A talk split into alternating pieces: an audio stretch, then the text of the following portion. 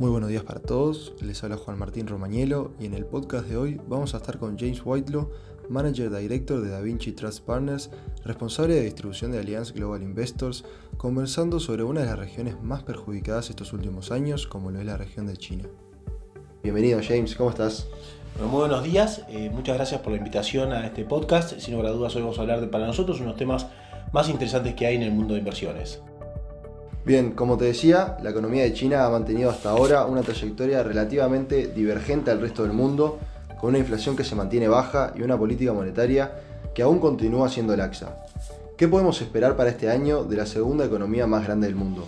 Bueno, primero que nada, nosotros creemos, eh, Juan, que mm, hay grandes oportunidades en China, más viendo lo que ha pasado en el último año, un rendimiento que ha sido menos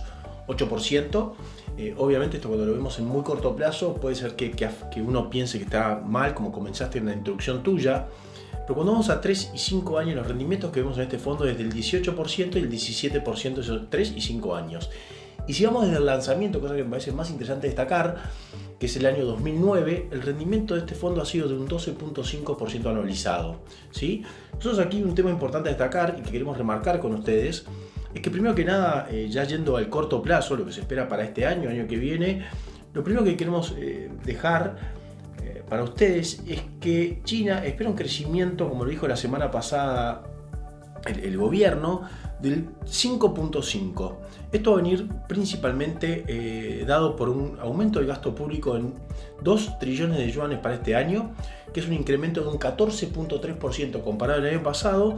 y esto incluye un 7.1 en defensa. Aquí la idea principal es que eh, ajustar las zonas con mayor desempleo de la economía de China y llevarlas a un desempleo del 5.5 y mantener una inflación el no más de 3%. Se aplicarán tanto eh, políticas monetarias para poder lograr este crecimiento que es, eh, como comentaba anteriormente, el 5.5, y esto es lo que quieren hacer y lo más importante que ha declarado el gobierno chino la semana pasada, porque todo esto es con una mejora en la redistribución del ingreso para que el crecimiento de la clase media sea todavía mayor en los próximos años. Excelente, entonces en este contexto que nos estás comentando, ¿cuál creen que es el objetivo del gobierno chino durante este año, el crecimiento o la estabilidad financiera? Bueno, la verdad, eh, Juan, creo que esta es la pregunta más importante, básicamente, como, mencionamos anteriormente, y ya la marqué dos, veces, es el gobierno chino a lo que apunta es a crecimiento. Lo que más necesitan ellos es eh, básicamente que el crecimiento sea ese 5.5 y para esto va a utilizar las políticas monetarias para impulsar este crecimiento. Bien, y cambiando un poquito de tema, queremos preguntarte sobre el conflicto entre Rusia y Ucrania que ha provocado grandes eventos de volatilidad en los mercados internacionales, aumentando la incertidumbre para los actores del mercado. Muchos se preguntan cuál es el impacto que este conflicto geopolítico tiene en la economía china, dada la cercanía con Rusia y la relación entre ambos. ¿Cuál es su percepción sobre esto? Y bueno, la verdad que China pasa a ser un jugador clave, ¿no? Como ya hoy es en, todo el mundo, siendo la segunda economía más grande del mundo. Nosotros creemos que, a ver, eh, está jugando, eh, está jugando un gran partido de, póker hoy en día el, gobierno chino, esperando básicamente lo que hace el, occidente con Rusia, con todas las sanciones que hay y demás. Pero el mensaje más claro, creo que lo, dijeron ya dos o tres veces, es eh, China no es parte de la crisis,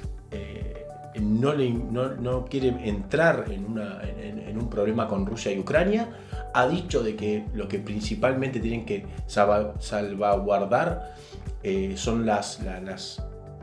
los países, con lo cual en eso no está a favor de la guerra, pero tampoco está de acuerdo con las sanciones. Dice, vamos a ver qué pasa. Así, como quien dice, está esperando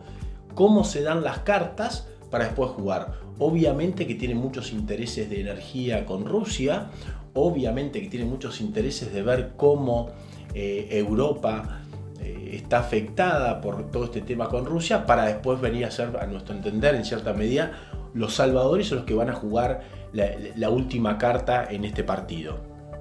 Bien, pasando un poco a las relaciones internacionales, ¿Cómo les parece que será la misma entre China y el resto de los mercados emergentes, especialmente nosotros, Latinoamérica, en el mediano y largo plazo? Y bueno, Juan, acá es, clarísimo que lo que ha hecho eh, China en los últimos 20 años y 10 años en los mercados emergentes es, impresionante. Si uno va a Brasil, a Chile, a Perú, a Uruguay, Argentina, a cualquier país de América Latina, y ve dónde son las principales, las principales exportaciones de América Latina en los últimos 20 años, el cambio y el giro que ha habido hacia China es total. Eh, creo que no, puedo confirmarlo, lo tengo totalmente en la cabeza, pero si no es el primero, puedo confirmar que es entre el primer y el segundo socio comercial de toda América Latina es China, con lo cual ahí te dice la,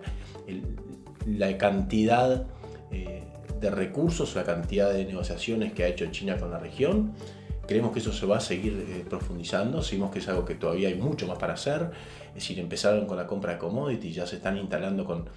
con sectores eh, primordiales como energía, como banca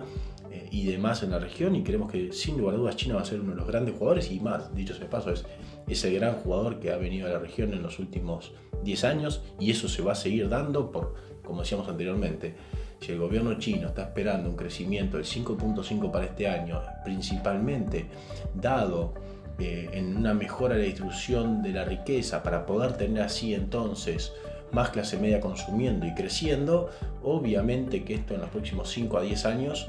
es un, es un efecto puntual y creciente en las relaciones internacionales de China con el mundo.